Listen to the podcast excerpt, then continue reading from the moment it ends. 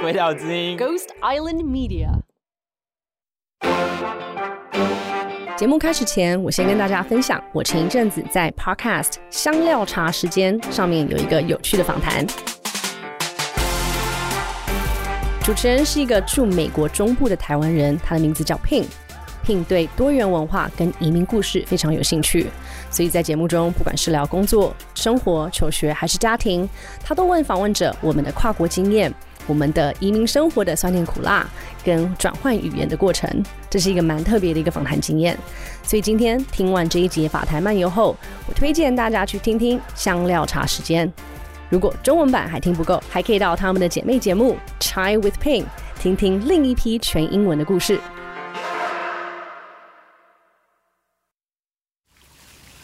La France et Taïwan. Les Français, les Taïwanais, Français les et Françaises, Taïwanais. les à Taïwanais. Taïwan et en France.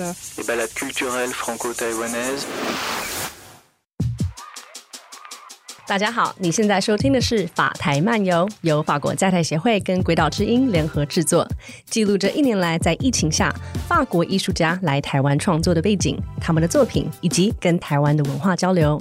每个访谈都以双语播出，原文法文版由法国在台协会文化处处长 David Kibler 主持，中文配音版则由我 Emily 来重述访谈的过程。欢迎来到法台漫游的第三个月，好兴奋啊！一转眼就三个月了。今天这一集我们要来聊电影，来聊一部法国跟台湾合制的剧情片，它的片名叫《为了国家》。而且今天这一集非常特别，因为电影还没上映。我们今天的来宾正是电影的导演 Rashid 跟两位演员 Shane 跟 Karim。这段访谈的录制时间是二零二一年的十二月，那个时候剧组人员已经结束了在法国跟摩洛哥的拍摄行程，他们刚抵达台北，准备要开拍台湾的戏份。在台湾拍完后，电影就杀青了。Je suis Rachid Ami, je suis le, réalisateur du film pour la France. 我是为了国家这部电影的导演，我叫 Rashid。Alors, je m'appelle Shane Boumediene et j'ai la chance euh, d'interpréter le, le rôle d'Aïssa, le petit frère. 嗨，我叫 Shane，我很幸运能有这个机会饰演片中的弟弟。Je suis euh, bah, acteur sur le film, je joue le rôle de Ismaël, le grand frère, et j'ai aussi beaucoup de chance d'être ici. 嗨，我是 Karim，我饰演的角色是 Ishmael，也就是哥哥，很荣幸能来到这里。 Parce que ce qui est intéressant dans le cinéma taïwanais, c'est qu'il regarde son passé, comme notre film. C'est que le cinéma taïwanais est né. 台湾电影很有趣的就是会探讨过去的事情，这跟我们法国电影一样。台湾电影源自于对修复历史的渴望。 你看，这是我们的故事，这些是我们的经历，而这也是为什么那几年里台湾电影有股力量，有种纯粹的感觉。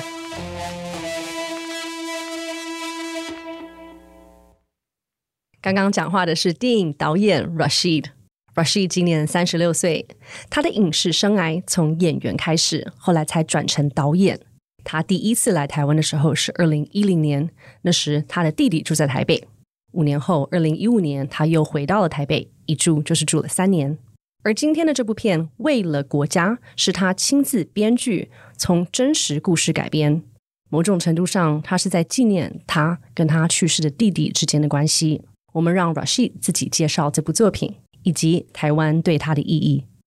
Pour la France est, est inspiré d'une histoire vraie, celle de, celle de mon petit frère, Jalal, 为了国家这部片是改编自己一个真实的故事，关于我过世的弟弟贾拉尔。他当年在法国就读圣希尔军校，有一晚他被霸凌，结果就在那个过程中去世了。在他去世的两年前，也就是二零一零年，我们曾经在台北见过面。那段时光对我来说非常重要，这部电影也就是从这里诞生的。从在军校发生的事情，到我们家人准备他葬礼时的挣扎，我们在台北的团聚，还有我跟弟弟在阿尔及尔的童年，因为我们是在那段对阿尔及利亚来说非常黑暗的年代里出生的。为了国家这部作品，我会说它是受到真实事件启发的虚构作品。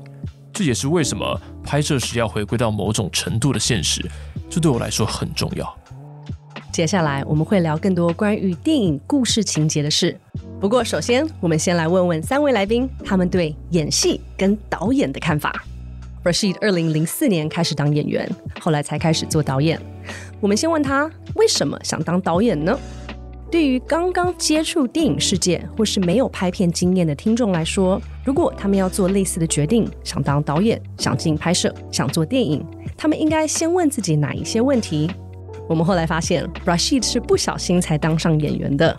他一直以来一心就想当导演、拍片。Écoute, euh, je pense que ce qui est très intéressant, c'est qu'autour de la table, on est trois personnes qui sommes arrivées à notre métier de la même, près de la 非常有趣的是，在座的我们三位，我们多多少少都是用同样的方式进入电影产业。我们不是电影系出身，也不是戏剧学院毕业的，我们只是想拍电影。我十三岁的时候，心里只有一个目标，那就是要买录影带看电影。我永远记得那天在学校图书馆，有人问我：“你以后想做什么？”我说：“我要拍电影。”结果被大家笑。拍电影？你要拍什么电影？当演员吗？我说我不想当演员，我想当导演。他们就笑得更厉害。他们说上点水电之类的职业训练对你比较有帮助。但我们在那个年纪其实是听不进任何质疑的，我们只知道自己想做什么。几个月后，我有机会认识了导演阿布代科西旭。我跟他说，我想成为一名导演，我可以在你的片场打杂吗？帮你买咖啡之类的。其实我当时不该这么说，因为他后来真的打电话给我，他跟我说来当演员吧。我当时还不知道原来这个机会有多诱人，我其实宁愿只帮忙递咖啡。后来我在那一年半赚了两千欧元，真的真的，我赚了两千欧元。然后用这个钱我去买了一台电脑，我开始帮一些唱饶舌的人剪影片。他们付了我六十欧元，我就用这六十欧元买了一台摄影机，然后和朋友拍了我人生中第一部短片。我是这样开始拍电影的。我很幸运，这部短片被 Arte 公共电视买下了公播权，于是 突然间我就开始在拍电影了。在我年轻的导演学徒经历里，影响我最多的人是导演阿诺戴普勒尚，他就像我在电影界里的大哥，他教我怎么做导演的工作，直到现在我们依然持续着这样的交流。我觉得对一个想当导演的人来说，有一位导师真的很重要。因为实际上，电影学院不能代表什么，你不能一从法国国家影像与声音高等学院毕业就自称是导演。一个从医学院毕业的人，他可以是医生；但一个从电影学院出来的人，他就只是一个学徒，他还有很多东西要学。不过，我旁边这两位同事，他们还有更有趣的故事要分享。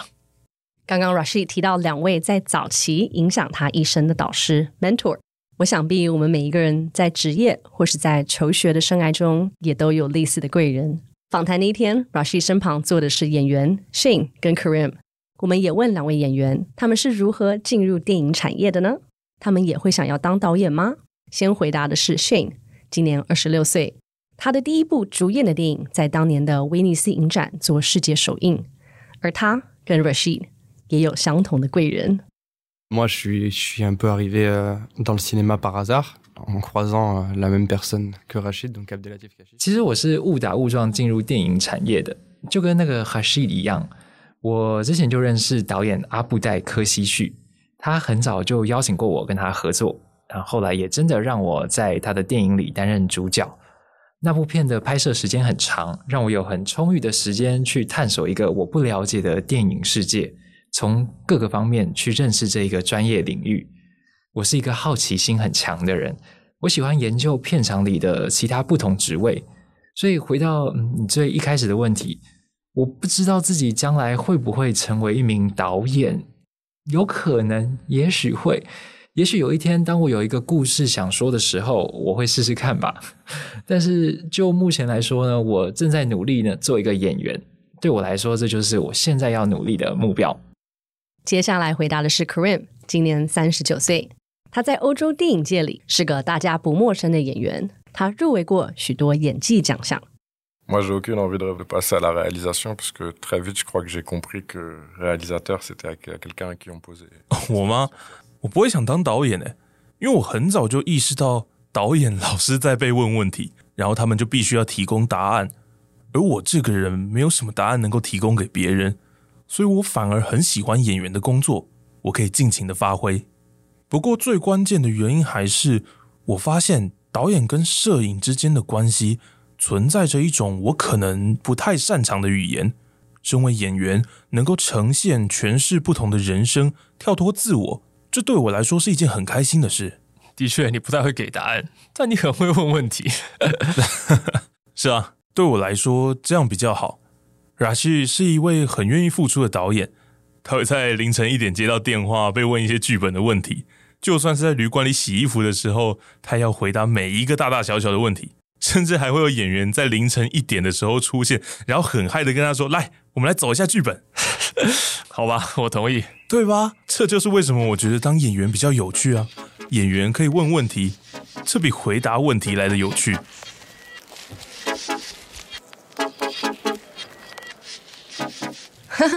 真有趣，演员可以问问题，导演是被问问题的那一位。好，那现在我们多问一些关于演员的事。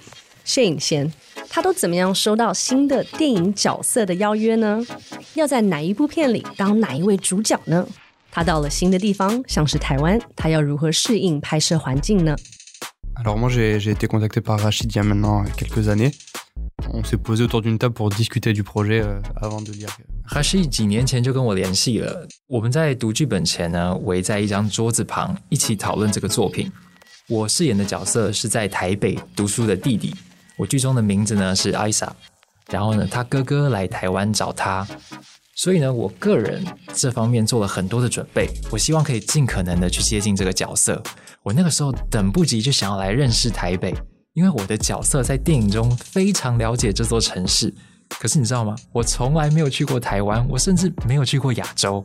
所以在隔离了一段时间之后，我目前已经有一个礼拜的时间来认识台北。我跟你说，我非常享受台北，我沉浸在这边的文化，我到处去散步、逛街，我试着自己去逛台北，这样我在拍摄的时候，我就可以更自在一点。Shane 在剧中的哥哥是由 Kareem 饰演，而 Kareem 饰演的这个哥哥的角色又是导演 Rashid 自己本身。哥哥第一次来台湾是为了要来找弟弟，几年后弟弟过世后，哥哥又回到台湾居住。我们接下来问 Kareem，身为片子里的主角，他如何准备这一趟台湾的拍摄？Déjà, j'ai eu la chance, comme Cheyenne, d'avoir des discussions préalables avec Rachid. On a vraiment construit à la fois une relation. 我也一样，在很早就有机会和 Rashid 做一些讨论。在这个过程中，我们围绕着角色建立了一种关系，也在我们彼此之间建立了一种关系，一种以信任作为基础的关系。过去这两年内，我们会定期开会、喝喝咖啡、讨论剧本，这都很有帮助。至于我抵达台湾的情况，因为我的角色他其实是要在电影的故事中去认识这座城市，去认识台北和台湾，所以我现在哪里都不去，尽量在开拍前不要去太多地方，这样在开拍的时候我才能真的保持着一个探索的心态。所以我尽量就待在我住的这一带，叫做西门町。哦，不过我这几天常常去 Seven Eleven 闲逛就是了。Je traîne beaucoup dans les 7-Eleven en ce moment. C'est un, un des grands euh, phares dans la nuit à Taipei, le Voilà. 7-Eleven. 这时，法文版的主持人，也就是法国在台协会的文化处处长 David，他回了一句：“对，Seven 就像是台北夜里的灯塔。”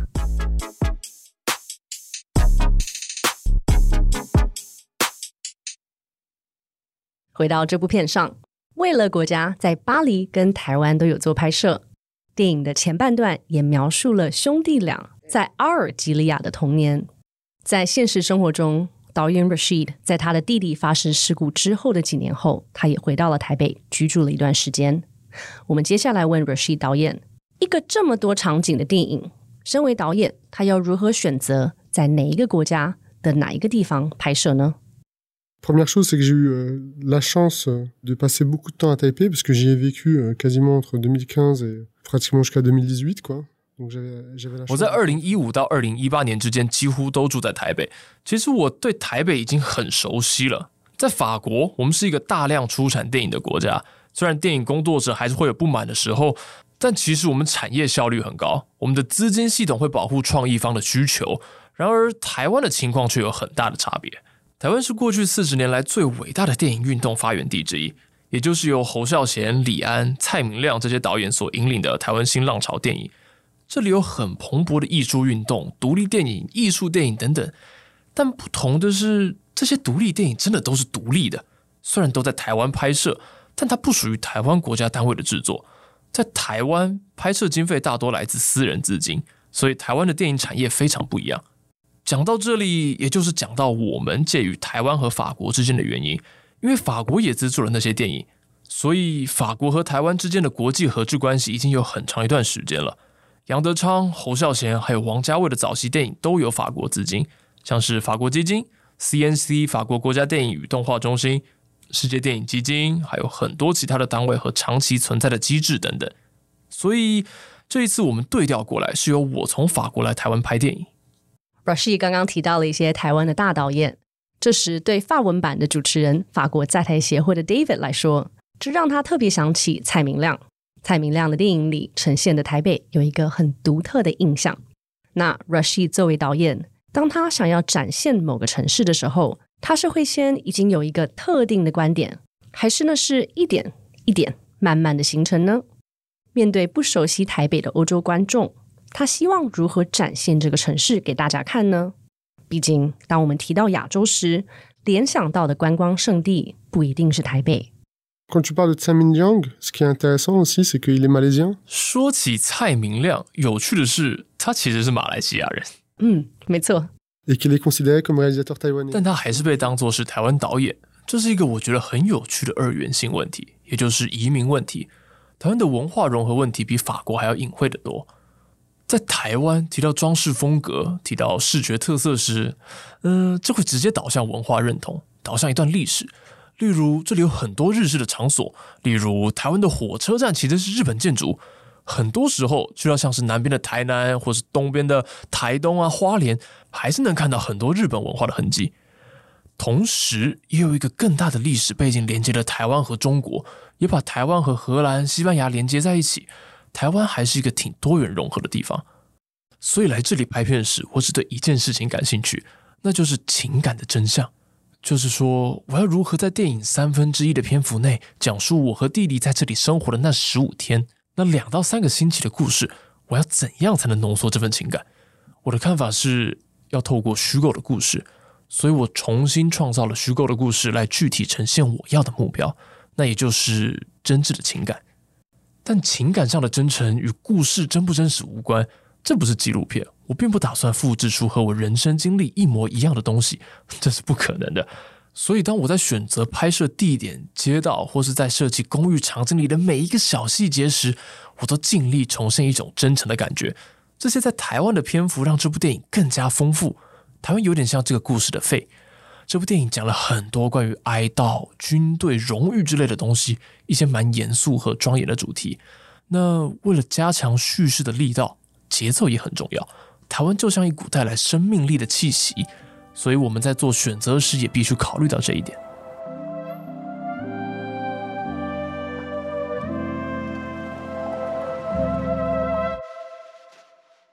Rashid 谈到情感上的真诚，所以我们问问在场的两位演员，抵达台湾之前，他们用了哪一些方式尝试去了解台湾的各种层面？刚刚有提到有移民文化的层面，有被殖民背景的层面，日治时代现代化的过程。他们来台湾拍摄之前的感受是什么呢？Kareem 先，Kareem 是扮演哥哥的角色，在戏中哥哥这个角色他需要探索台湾，所以 Kareem 这个演员他在台北开拍前，他说他尽量不在台北走动。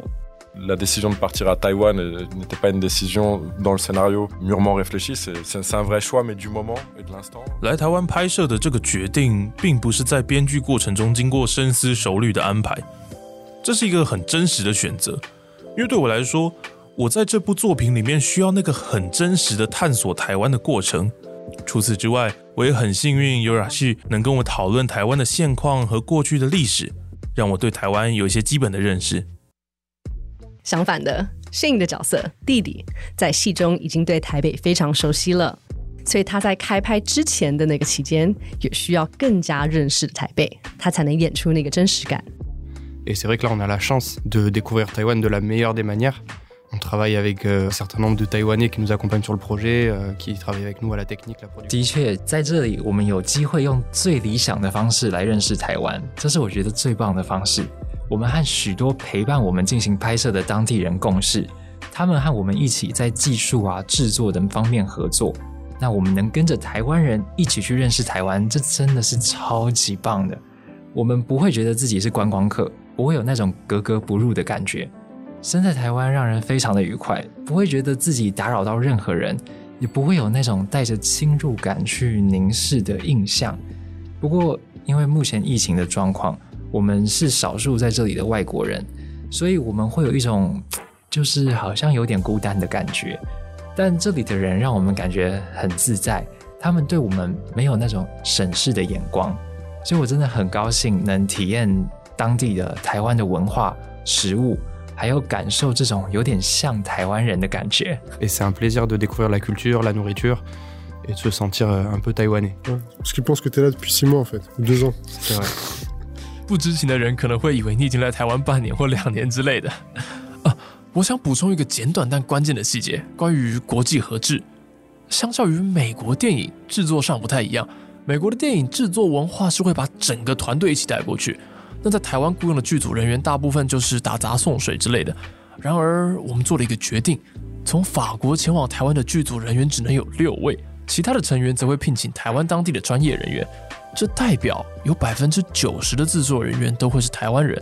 我们告诉自己，我们要透过台湾的专业和制作方式来尊重台湾，这也会为我们法国人带来一种制作形式上的对比。在台湾拍摄的成果会和我们在巴黎的成果有点不一样，也会和在摩洛哥取景的阿尔及利亚成果不太一样。正如炫所说，和台湾当地人合作确实很大程度的丰富了我们的作品。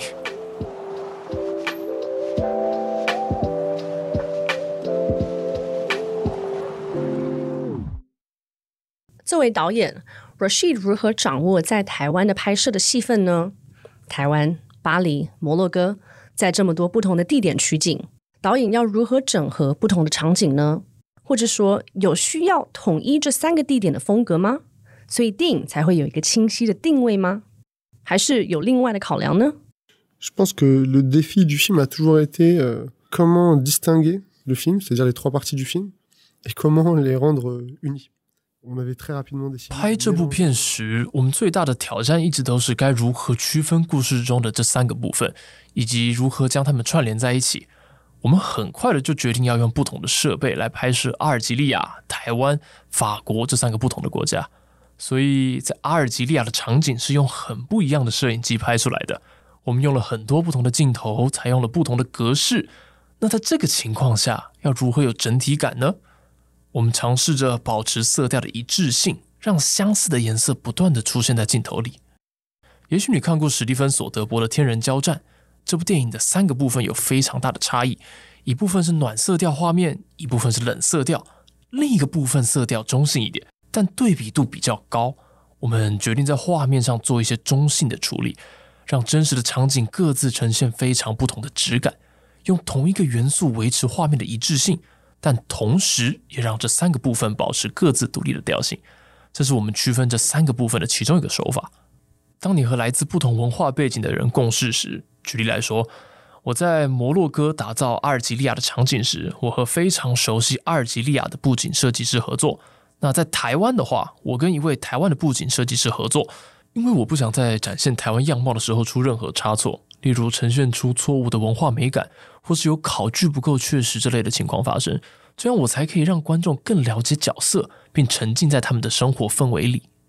贯穿一部电影的方式其实是透过演员，因为在摩洛哥的丹吉尔和法国的演员是同一群人，在台湾也是同样的人，所以就算他们在故事中因为经历各种事件而产生改变，几乎不再是相同的人，但透过演员用肢体将角色的内心历程具体的呈现出来，这个时候。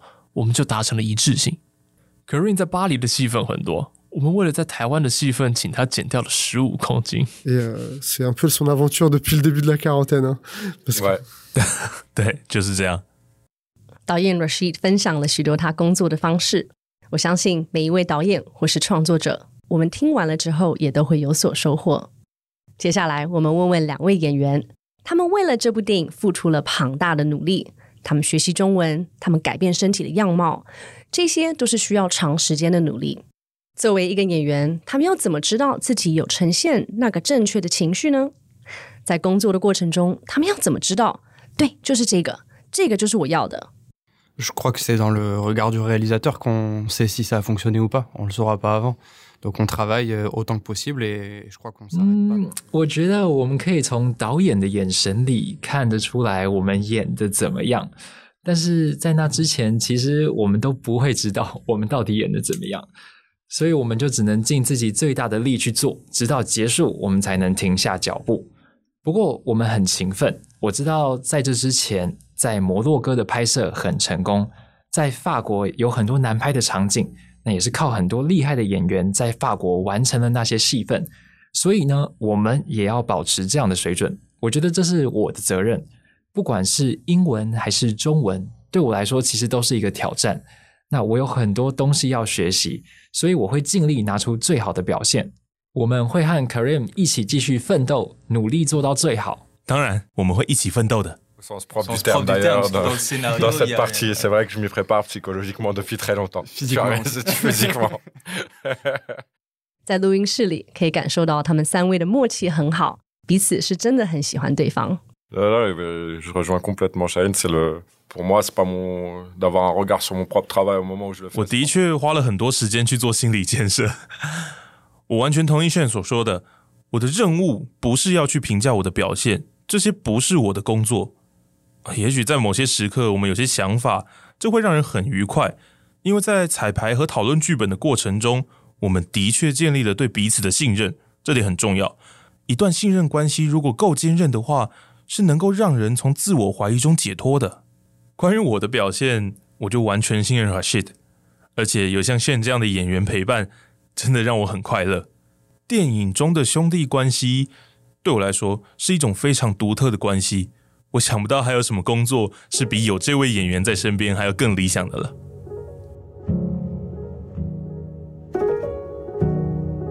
想必这个并肩作战的感觉，一定会让演员之间产生很好的友情。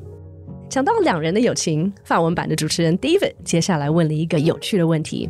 他问 Rashid 导演一个他不断提到的一个层面，那就是虽然这部电影在许多不同的国家取景，不过影片的本质不在于地点，而在于故事的细腻度，而且是透过演员来定义这些城市。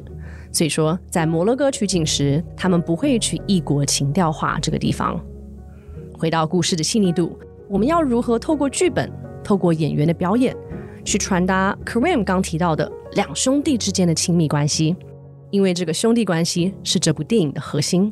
故事也在台湾这段剧情中收尾。在台湾的这一刻，我们看到两人的关系有个修复。J'ai eu la chance euh, d'avoir tourné comme acteur et j'ai une chose que j'ai appris à ce moment-là, c'est les choses que je n'aimais pas qu'on me fasse. 我很幸运，因为我当过演员，在那段时间里，我学会了一件事，那就是我知道自己喜欢和不喜欢别人用什么方式对待我。每当我想起这件事，都会让我更懂得去换位思考。也就是说，我给演员空间和时间去做尝试，这个瞬间解放了电影。而当你解放了电影时，你就能摆脱那种投射异国情调的诱惑。只要事物本身没有在美化自己，那我们就一定不能美化它。电影可以专注在角色的情感发展上，专注在电影艺术本身，也就是说，我们怎么拍摄那些场序，怎么叙事。我们在场景设计上下了很多功夫，什么时间点该发生什么事，我们什么时候离开这个场景，一个角色入境后是在哪一刻才真正到定点。另一个角色要什么时候走进房间？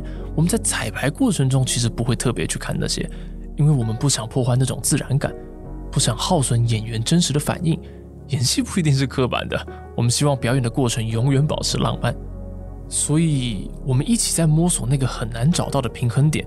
当代台湾电影其实也有点异国情调化。我会说当代，是因为我还是有在看很多台湾电影，甚至是韩国电影、日本电影。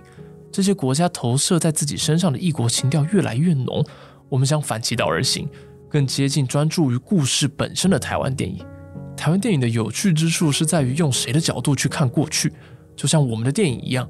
台湾电影源自于对修复历史的渴望，因为在白色恐怖时期，当时的政府篡改了历史，改写了历史课本里的内容，他们抹去了一些真实发生过的事，把某些事当成禁忌。他们把整整一个时期从台湾的历史上淡化、洗去，于是侯孝贤，尤其是早期的杨德昌，他们决定回顾过往，诉说自己的童年、自己的经历、自己的感受，以某种方式去修复伤痕，然后说这是我们的历史，这就是我们经历的事。孤岭街少年杀人事件是杨德昌改编自他学生时期发生的真实事件，但有趣的是，他把这件事变成了一个浪漫的投射对象，但这个的本质是他的实际生活经验。我认为这种手法和我们在为了国家中采用的方式有异曲同工之妙。我试图描绘我的经历，但我把它当做一个浪漫的投射对象。我创造出了电影中的角色，并将这些角色托付给我的电影演员们。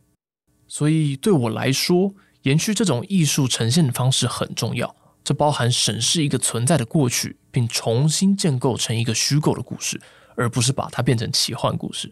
这就是为什么我认为台湾电影在那些年代里有一种力量，一种纯粹的感觉。就像杨德昌的《一一》也是，乍看之下，这部作品看起来很纯粹，但《一一》是世界上导起来最复杂的电影，当然也是电影界最伟大的电影之一。它在纯粹中实现了平衡。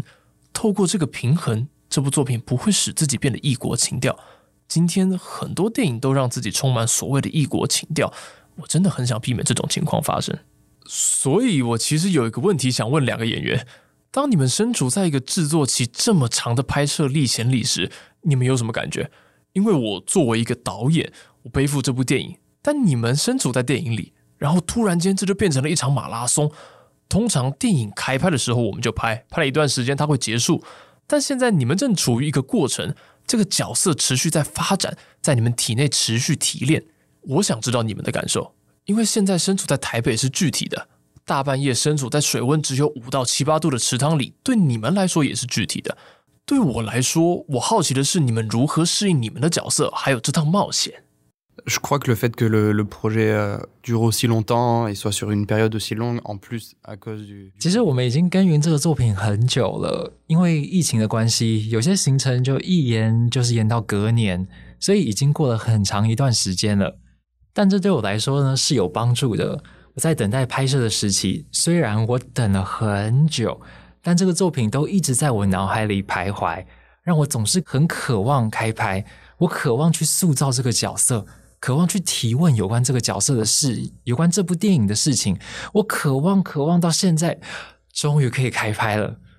事实上，长时间的停拍反而滋长了我的动力，所以我很急，很想赶快来到台湾，赶快开始，赶快去认识这个文化，让自己沉浸在其中。所以呢，我很荣幸，也很高兴，终于抵达了。而这也只是个开始，我遇到了很棒的人，我现在也正在学中文。然后我们几个打算利用开拍前剩下的这几天，尽量的玩耍。就从今天开始，我也想去探索这个岛屿。我的话，我想去，我想去南部，去山上，想去海边，想去南部冲浪，想要去钓虾，还有钓鱼。我们今天下午好像就是要去钓虾和钓鱼。我想做很多事，然后我要确切的感受到我人真的在这里。Oui, oui, je voulais juste que tu puisses exprimer quelque chose. Je trouve. 当然，我只希望你们能有机会表达。这些是我们平常不会说出口的问题。而你瑞，你的角色比较不一样，我们之间工作的模式也不同。我们三个人其实一直是分开在进行的，还没有三个人同时一起工作过。这将会是你们两位第一次正式合作，这是一件事。但另一件事是 k a r i n，我们一起喝了很多咖啡。Oui, oui, c'est vrai qu'on s'est pris, on s'en est pris des des cafés. 没错。我们在二月的时候，的确边喝咖啡边讨论了很多事，而且我的感受是，虚构故事的时间概念存在于真实时间之外，它是一段飞逝的时光。我其实感觉不到这个作品的过程有多长，我反而觉得时间过得很快，所以每一分钟都很宝贵。它充满了能量，有时候虚构故事中的时光，甚至会比现实的时间更有力量。与此同时，现在我人真的在台湾了啊！有一个点也让我很开心，就是这让我用新的视角去看待法国的思想自由。我放眼望去，台湾的一切都是美好的。我觉得这里的人眼中好像真的没有任何偏见。而来到这里，让我更开心的就是能透过电影去了解台湾。我也很高兴，我们有很多的合作伙伴。我在这里想特别提一下，有一位跟我们一起工作的年轻制片，他让我能够一直保持最佳的状态。这是我第一次来到亚洲，所以台湾顿时成为了很棒的第一站。Moi, j'aimerais juste apporter deux. Je voudrais rajouter deux choses que je trouve importantes de, de dire. J'aimerais remercier en fait euh, des gens qu'on n'a pas. qui sont pas venus. 哦，我想补充两件很重要的事。我想特别感谢几位今天没跟我们一起参与采访的人。呃，衷心感谢台湾文策院的丁小金女士一直以来的支持，我永远不会忘记她为这部电影所做的一切。啊，还有丁女士在文策院的同事花了燕，她之前在法国在台协会。另外，我也打从心底感谢法国在台协会的 Nicola 所做的一切。他在每一个阶段都非常支持我们，陪我去很多地方，有点像陪着我去所有会议的训练伙伴。我要感谢协会的文化处长 David，他在这部电影的制作过程中真的是太厉害了。我和他电话联络了好几次，不管是讯息还是通话，只要我们碰到了任何问题，David 都是第一个知道的，而且他一定会排除问题。我不知道他是怎么做到的，但他真的创造了不少奇迹。还要感谢台北市台北市电影委员会，还有胡琴芳女士的支持。以上提到的人都是这部电影的一部分，他们成就了这部电影。他们不是技术人员或是工作人员、制作人，他们是我们的合作伙伴。所以在这里，我真的很希望能把这份感谢在这段访谈里传达出来。我希望听众知道，交织起了围绕着这部电影的许多政治和文化的，其实是台湾。是的，国际合制真的是要依靠很多很多的跨国单位跟幕后的人努力才形成的。非常感谢三位的分享，我们都期待电影的上映。听说应该会是二零二二年的年尾。电影片名是《为了国家》（Pour la France）。听众可以关注鬼岛之音的社群粉专，电影一上映，我们一定会跟大家说。Merci. Merci. 谢谢。谢谢。你现在收听的是《法台漫游》，由鬼岛之音跟法国在台协会联合制作。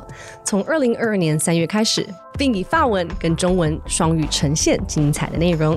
你可以在 Apple Podcast、Spotify、YouTube 等全世界的各大平台上免费收听和订阅我们的节目。想练习法文的听众，可以到节目频道里找这个访谈的原文法文版。感谢您的收听，下个月我们来聊 VR 游戏。